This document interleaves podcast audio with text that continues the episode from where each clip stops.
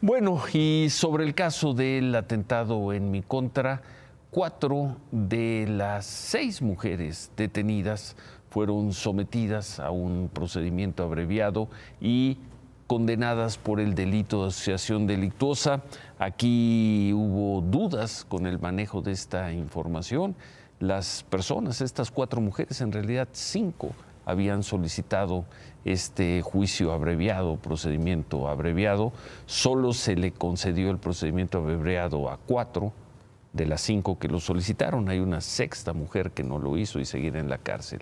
Pero las cuatro mujeres que lo solicitaron, pues serán sentenciadas, acusadas de haber formado parte del grupo que trató de matarme, pero se les impondrá una pena baja que quizá, quizá permita que en las próximas horas o en los próximos días cumplan su condena fuera de la cárcel. Cuatro de los 14 imputados del delito de asociación delictuosa por el caso del atentado contra Ciro Gómez Leiva fueron sentenciados hoy en procedimiento abreviado. Se trata de las mujeres Leslie Soledad, Tania Jacqueline, Elizabeth Mirella y Daniela Mairani. Las cuatro aceptaron la acusación de la Fiscalía General de la República y el juez la sentenció a tres años, once meses y dieciséis días de prisión, conmutables a libertad condicional y el pago de una multa de diez mil pesos. En su fallo condenatorio, además, el juez determinó otorgar medidas de seguridad. Esto implica que ninguna de las cuatro sentenciadas podrán acercarse al domicilio ni a los lugares donde labora la víctima, Ciro Gómez Leiva. Antes de emitir su fallo, el juez y las imputadas escucharon las pruebas de la fiscalía, que las relacionaban con el delito de asociación delictuosa, las armas y droga en específico, las bolsitas de cocaína con un sticker de carita feliz en amarillo, todas localizadas en sus domicilios en los cateos del 11 de enero del año pasado. Droga que presumiblemente les proveía Armando Escárcega, alias el patrón. Así, como teléfonos celulares con análisis de mensajes y conversaciones de llamadas interceptadas legalmente, que las relacionan con diferentes miembros de la organización criminal y sus actividades delictivas, como la extorsión a comerciantes del mercado Sonora. Las imputadas y sus abogados no objetaron ninguna de las pruebas y señalaron estar de acuerdo con la sentencia que les abrió la puerta a la libertad. En este caso les, concedió un sustitutivo que es un tratamiento en libertad.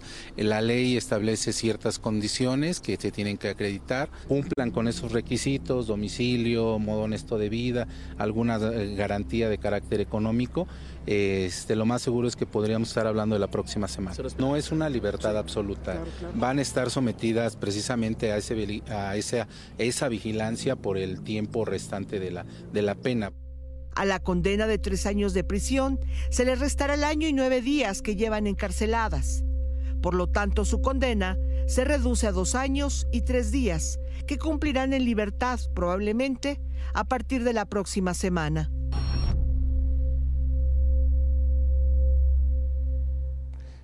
El juez, el juez que lleva el caso Edmundo Perusquía, no autorizó el procedimiento abreviado para una quinta mujer, para Yunuen Albeli, quien también lo había solicitado, eh, aceptando la acusación por asociación delictuosa. El juez consideró que las pruebas presentadas por la Fiscalía General de la República contra ella, contra Yunuen, no acreditaban, no la vinculan como parte de esa sociedad delictuosa. Lo único que advertía es que la acusación se basaba por ser esposa de uno de los imputados, de Erika Sael. Por lo tanto, no podía violar sus derechos humanos, dijo el juez. ¿Cómo voy a sancionar a alguien solo por ser esposa? Luego le dijo que su opción era irse al juicio oral. Por ese motivo, sus abogados pidieron una audiencia para que le cambien la medida cautelar y van a buscar que mañana ella pueda seguir el proceso en libertad y quizá lo consiga. La audiencia va a ser mañana a las 2 de la tarde. Y sobre la pregunta, porque me la han hecho eh, varias personas, varios incluso medios de comunicación, de cómo tomamos eh, o cómo tomo la salida, la eventual salida de estas mujeres de, de la cárcel. Ellas están reconociendo su culpabilidad, no en la tentativa de homicidio, sino de haber participado, haber colaborado de alguna manera con las personas que trataron de matarme. Por eso solicitaron el procedimiento abreviado, que como vimos les ha dado una pena de tres años, once meses, dieciséis días, llevan más de un año en la cárcel y por conducta, por, distintos, eh, por distintas razones legales, ellas seguramente en las próximas horas, días, van a salir de la cárcel. Para que se dé el procedimiento abreviado, desde luego lo tienen que solicitar los acusados y lo tiene que validar, autorizar, tanto la fiscalía como la víctima, en este caso yo. Y desde que conocimos, supimos, tanto la fiscalía como yo, con mis abogados, dijimos que estábamos de acuerdo.